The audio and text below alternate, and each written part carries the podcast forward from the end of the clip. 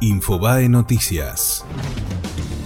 Mauricio Macri criticó al juez Ramos Padilla y dijo que espera que el Consejo de la Magistratura lo destituya. El presidente sostuvo que no es ecuánime y calificó como un show mediático el desempeño del magistrado en la investigación contra el falso abogado Marcelo D'Alessio.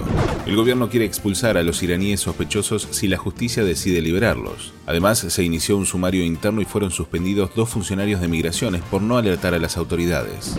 Cambiemos ganó en la falda con casi el 50% de los votos. El radical Javier Dieminger se impuso con el 49% de los votos frente al 39% de Unión por Córdoba. Ramón Mestre y Mario Negri festejaron con el ganador.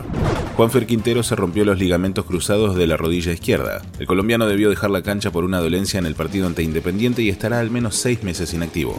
En un fallo histórico, Neuquén logró condenar a un sindicalista por cortar calles. El titular del gremio de empleados municipales de esa provincia, Santiago Baudino, fue declarado culpable por afectar el derecho al libre tránsito en una protesta frente al Palacio Municipal. La semana próxima se conocerá el tipo de pena que deberá cumplir.